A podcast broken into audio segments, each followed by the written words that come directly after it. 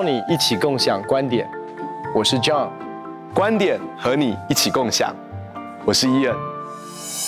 哎，John，我看到网友问这个问题的时候，我第一个想到就是要来问你，因为呢，网友问这个问题就是说，如果从小就没有安全感，就很自卑，有救吗？要怎么救？那我看到时候我就觉得，哎，我身旁那个自信小达人哦，就是训正牧师哈，因为那你自己对自己的这个啊帅气度啊，对自己的智慧向来都很有自信，所以呢，要怎么样子像你一样有自信呢？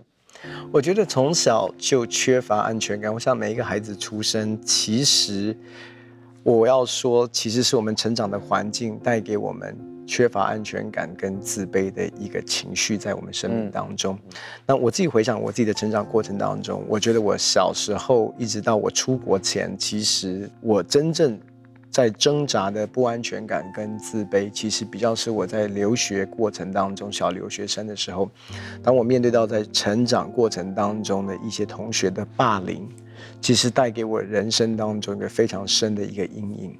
因为我开始有一种思维告诉我，我不够好。那我如果要别人喜欢我、接纳我，我必须要迎合别人，或者是成为别人所喜欢的样子。所以，我其实是在一个我不知道我自己价值的一个状态当中，很长时间活在，简单讲，其实就是一种孤儿的灵，或者是一种孤儿的思想的里面。在那个当中，我就必须要用很多我的表现，用竞争、用比较来来找到我的价值感。那我说这个东西有救吗？当然有救啊！为什么？因为主耶稣基督就是要救赎我们脱离这个错误的自我形象，给我们一个做儿女的身份。其实我们从孤儿就是要回到父神的怀抱的里面，因为圣经上说他赐给我们全民，可以做神的儿女。圣灵愿与我们的心同证，我们是神的儿女。可是对我们来讲，做神的儿女，你要知道，仇敌魔鬼来诱惑试探耶稣。第一句话，第一个试探是什么？你若是神的儿子，把石头变成饼。嗯，可是父神所说的话，前对对耶稣所说的话，这是我的爱子，我所喜悦的。所以，其实对我们来讲，我们最深需要去认识的，就是在父神眼中的我是谁。我们会有自卑，其实当然，我跟我如果陷入在比较的里面，我要不是自满，就是自卑。我可能跟一些人在一起，我是自满、自负；可是跟另外一些人在一起，我是自卑。嗯，所以我们的人生绝对不是透过比较来寻找我们的价值。所以安全感真正的来源是父神，神的爱给我们安全感，神的爱给我们真正的自我形象，神自己才是我们自我形象的答案。里面里面我觉得非常好，就是神是创造者，我们是受造物。所以，如果没有回到原厂，没有回到那个真正的设计师，其实我们不会知道他在我们生命当中真正的计划是什么。他在我们生命当中那个美好良善的计划是什么？那其实我很喜欢你谈到，就是说啊，这个孤儿的灵跟天赋的心、天赋的爱。其实，如果离开了天赋的爱、天赋的心，我们永远不可能真正的脱离自卑感跟安全感。嗯、你知道？当然，很多心理学给你我们各种方式，它有一些治标的方式，可治本的方式绝对是要回到原厂，回到我们的创造主，回到天父的面前，从他的眼光感受他对我们的爱，那个才是真正终极的医治。可当然，有很多人就说：“哎，这个这个我怎么样经历到天父的爱？”那当然，有的时候，哎呦，我们有这样的聚会，或者是有些啊，好像一本好书叫做《儿子的超自然觉醒》，那这本书其实对我自己有很大的帮助。其实，在啊，我反复的读了这这本书好几次。那其实在这当中，就经历了很多天赋的爱。在他叙述的时候，我就很清楚的知觉得，那 exactly 就是我的感觉。他所说的那个就是我的感觉。那，呃，但是还是会有些人说，哎，那我有没有一些什么很具体可以做的方式？如果，呃，除了天赋的爱之外，那我我我我觉得，当然天赋创造我们的时候，我们就是这么的不同。嗯，我们每一个人就是这么的独特。那。其实我觉得，试着去写下在你生命当中的那个独特。那其实我觉得，如果我们在啊、呃、安静，然后在一个啊、呃、充满爱的环，在这个让天父的爱覆庇我们的时候，我们可以来写下我们觉得我们生命当中这个很特别的。我记得，呃、有一有第一次我在接受咨商的时候，那那那那一系列咨商的时候，我常常喜欢到某一个咖啡店，然后我就到那咖啡店里面去，然后就点我最喜欢吃的东西，然后坐在那个地方，然后就静静的想一些事情。然后那个时候，我想不是为了想信息奖章，也不是想我的服饰，就是想我的生命。然后那时候我就开始写下一些我觉得我生命当中独特的部分。那我其实很鼓励大家可以这么写。其实当然有些工具的帮助，比如说 Strength Finder 或什么，就是可以写下优势分析。对，优势分析就是你你可以去写下你觉得你这个人生命当中的特质。你知道有些时候不是不一定是能力，那是一种特质。譬如说你的里面有一种很深的怜悯，你的里面啊、有是一个你是一个很喜乐的人，这些都是你里面的某一个特质。OK，那啊、或者是有些时候你里面有一些独特的能力或长处，那其实这个都是天赋放在我们里面的这些渴望、这些热情、这些梦想、这些能力，这都是天赋放在我们里面的。当你知道这些自己这个独特的时候，那这个就会让你知道自己的目的是什么，你就不会去跟别人比较。对啊，我觉得我记得有一次，其实这也是嗯，大概在三四年前，可能甚至更久啊。呃，当雅文他开始他的智商辅导的时候，嗯，他那时候自己做了一件事哦，他就开始问他周遭的一些的朋友。啊！突然，他突然有个想法，你知道，通常我们在这个追思礼拜的时候，会听到他的亲朋好友在追送这个故人的一个一个一个生平的时候，会用一些的方式去表达跟描述。所以他就有一个想法，就是说，今天如果给用三个形容词可以来描述我的话，你会怎么样？你觉得我是一个怎么样的人？他问了一百多个人，哇哦，OK，就是说你他就记下来吗？那他就大家他就写下来啊。就是你，你就那你就会发现，其实很多时候我们真的不知道我们是谁。那我觉得这个认识我们自己，从一个角度来讲，当然可以。我我我觉得最好的方式是透过对神的一个认识，从神的眼光来认识我们自己。那这个是一个过程，但是其实你会发现，很多的时候，别人眼中的我们，跟我们其实有时候我们真的看不见呢。有时候我们真的不明白。可是当这些的形容词。描述他的东西进来的时候，我要告诉你，那个对他的心是一个非常非常大的一个滋润，对他的心是一个非常大的一个鼓励啊！那些东西，那有时候我们真的是要说，不要等到你已经在告别式的时候才。透过别人的眼光，才真的明白你在人生命当中所带出来的一个真实的一个影响力。然后你可能一生都觉得说，我尝试要去呃迎合，或者是努力，或者是这些过程当中，可是却不知道，其实人家对你的欣赏、肯定跟接纳，甚至你带给人家的祝福，我们都不知道。我我觉得其实刚刚那个那个雅文的这个事情啊，真的让我得到很大的帮助，因为我我觉得真心的朋友，那些真心爱你、接纳你。的朋友，他们给你的回馈是很有帮助的。那我觉得另外一个事情是，一定我们要开始为自己一些小小的成果来欢庆。嗯，那我我我觉得很多时候我们这些啊很自卑的人，或者是没有安全感的，其实是不太为自己的成果欢庆的。然后你知道，就一直鞭策自己，对对对，在努力，在达标，是更多的目标导向。对，那那其实甚至很多时候我们自己都不觉得那是个成果，那别人都会觉得说，哎，你你做这个事情很棒啊。啊！可是我们自己就觉得没有啦，那哪里有什么？嗯，可是其实我觉得我们要开始学会欢庆我们生命当中所做的每一件事情，为这个小小的成果来欢庆。所以其实今天我们谈到说，我们要在天父的爱里面来寻求神，来求问神，问他说：“哎，你我在你的眼中是一个怎么样的人？在他的爱里面，我们会找到安全感。自己想一想，我们生命当中有什么样的独特？我们需要给自己时间。我我后来发现一件事情哦，其实，呃。我们如果要让心能够得到医治，很重要的一件事情就是要给自己时间，嗯，要给自己空间，因为我们常常看到很多人就让自己陷入很忙碌的当中，就像有些人失恋或是遇到重大的变故，他们做一件事情就是让自己超忙，忙到他们没有办法去想，可是他们没有办法去想的时候，他们的心其实也没有办法得到恢复、医治、更新。其实恢复、医治、更新都是需要时间的，所以要给自己时间跟空间。好像让自己能够慢下来，有一段时间能够抽离，去想想自己有什么独特的，或是像雅文这样子，让其他的人能够给他 feedback，或者是我们自己也能够为自己的成果来欢庆。我觉得这些都是非常重要的事。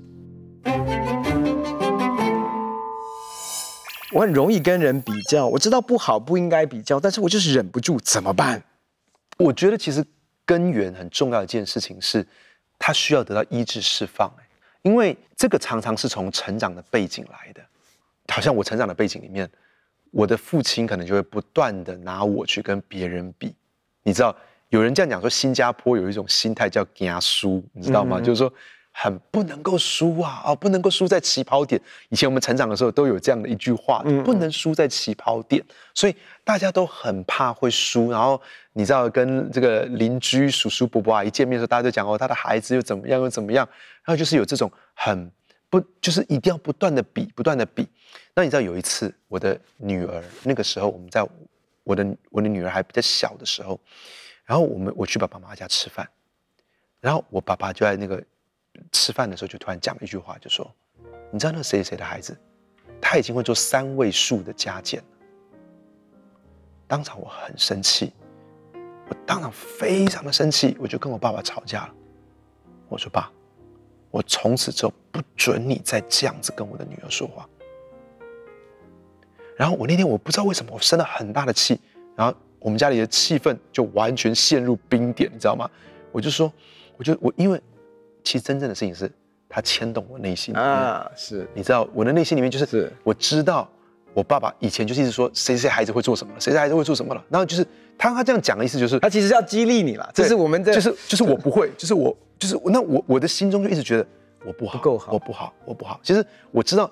我回想，我为什么一直在比较的里面，我为什么一直想要去竞争或比较？其实就是因为我成长的背景是一直在被比较。那所以那一天，我就跟我爸讲一句话，我就说：“爸，你已经有一个教育我的机会了，不管成功或不成功，你已经教育了我。那接下来是我的事情了，我的女儿，她的这些功课什么，这是我的责任。爸，你应该让我来做，不要再跳过我。”但那天其实，其实说真的，真正的回去就是我，我觉得我里面那个被比较是受伤的。那其实那是那是呃几年前的事情。那其实神在这个过程当中，其实就是在处理我这件事情。那其实透过意志释放，还有透过 sozo。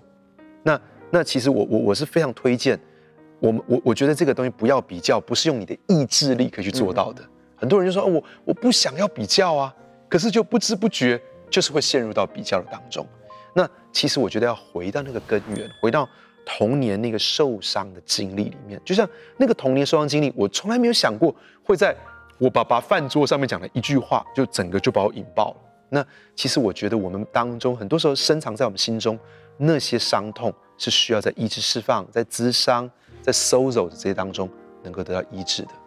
我觉得其实比较也是来自于，因为我们不知道我们的价值。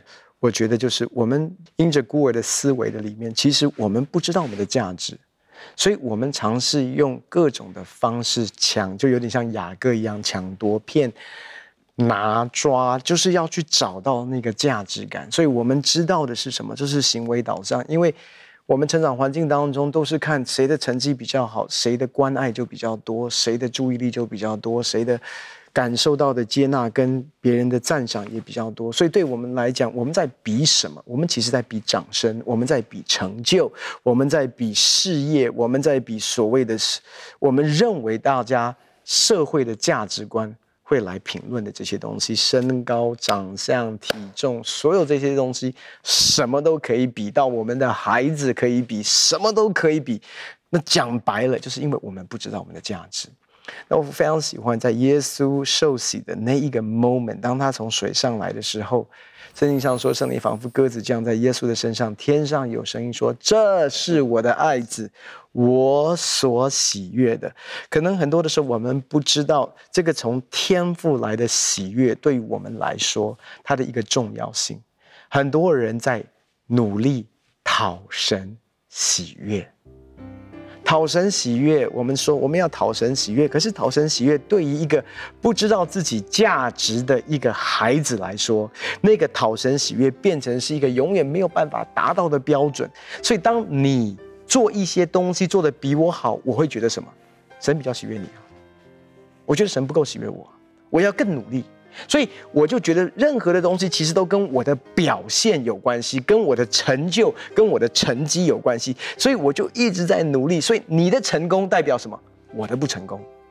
你的兴盛代表什么？代表我的衰微啊。所以我就很难从神的眼光来认识我自己。我觉得一个最根本的是，我们需要回到天父的爱，活在神的喜悦的里面。活在神的喜悦当中，我才能够跳脱这个比较的一个牢笼。因为那个比较，其实我我说，这是我们一生当一生当中都在学习的哦，不是经历一次天赋的爱，或者是一三一次的内在医治。其实我我我也诚实的说，其实一开始在这个我们都那么好的朋友，对不对？我们都那么熟，已经认识十八年的哥们，其实，在多年前开始录共享观点的时候，我一开始在录的时候，我也不。小心陷入到比较的牢笼，因为文华牧师你是这个引经据典，准备这些。哎呀，这个神学家说什么，这个牧师说什么，这个说什么，那我就在那边，我就觉得我像是一个笨蛋一样，我觉得我都讲不出来什么，谁说什么，神学家说什么，我只能说耶稣好像这 样。你要你耶稣说就够了。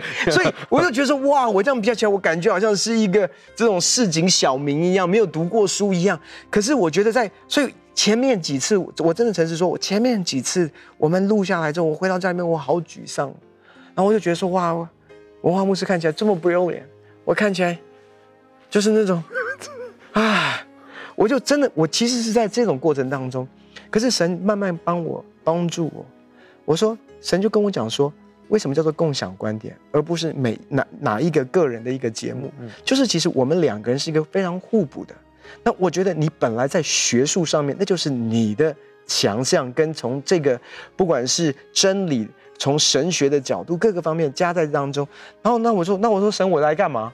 因为我我说我又没有这种。他说神说，他说你你你我的强处是感性的部分，是分享故事也好，见证也好，生命的历程也好，很多这些东西。那我就发现哦，OK，原来我不需要。跟文华牧师一起来竞争跟比较，原来在神的眼中，他的功能，神没有叫我发挥，神叫我发挥我的功能。突然我发现一件事，神原来你创造的我，连我做牧师的版本都不需要跟文华牧师一起摆在一个同一个这个平，呃，到底我谁比较好？甚至是我跟我哥哥两个人从小在同一个家庭里面长大。周训正牧师跟周训光牧师，我们的特质不一样，呼召也有，虽然都是做牧师，可是神给我们的那个位分跟我们的恩赐跟恩高也不一样。我跟周牧师，我们全家四个牧师都不一样，那我就觉得说，哇，神你好丰富，所以我开始学会一件事，为我感谢神，嗯，为跟我不一样的同伴，比我卓越很多的同伴感谢神，为什么？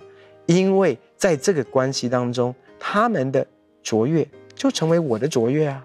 所以，包括我们在 Asia for Jesus 这些的哥们，或者是我们这些众众教会的这些牧者们，当我们一起聚集在一起的时候，我觉得子俊的那些特子俊牧师的特质，光伟牧师的特质，信中牧师的特质，斐利牧师，哇！我就觉得说太棒了，神的家就是这么丰富，对我来讲都是我的帮助。我们为什么要去追求不跟别人比较？其实是，我们不只是会更快乐，不跟别人比较，我们很快乐。你知道，在比较里面会很痛苦的。我今天早上看到一个新闻，那个新闻是这样讲：因为我们啊、呃、有有一个有一个学生，他读有一个女生啊，对对，她读正大，然后然后她说她的男朋友重考，然后她去年没有考上，考上台大，她说她心就好惆怅，她就觉得说我正大我就这样配不上他了。然后我就心想说，嘿。这个爱情怎么会？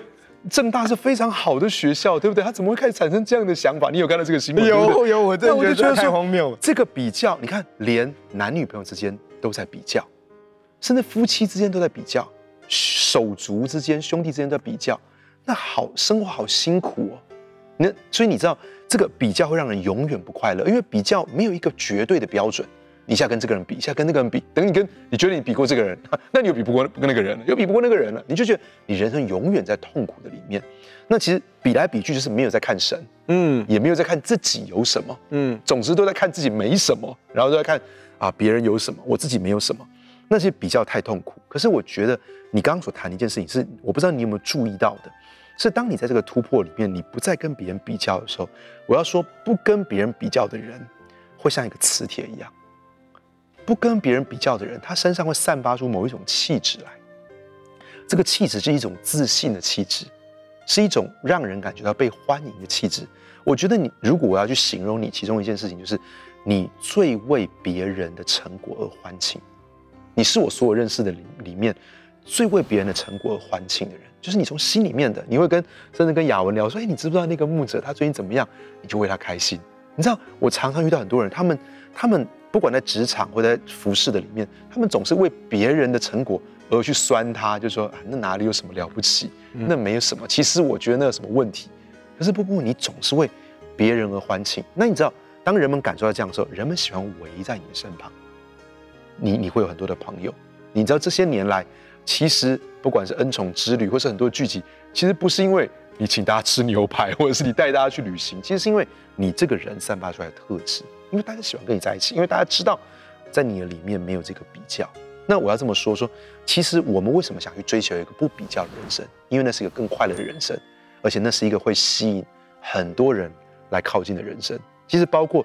这次你你刚刚讲到说那个露营，其实每次我来的时候，我的心中也在比啊，我的心中在比较，就说，哎，为什么我都要扛一箱书来？有一次回程的路上，你就跟我说，哎，文华，其实你里面是有的，你不要那么紧张，你要放松，你要 relax，你这个是让啊很多人会得到释放。那些真正在这样子的啊不安全感或不或是自卑或是比较的里面的人，也会在你的身旁，他们喜欢靠近你，所以。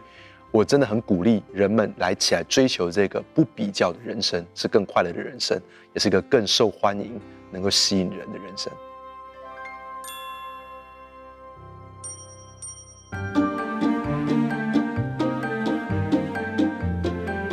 喜欢我们今天的节目吗？我们的讨论有没有解答到你问题呢？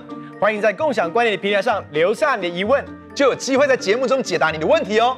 很开心跟你们分享我们的观点，也欢迎在网络上跟我们分享你的观点，共享观点，我们下次见。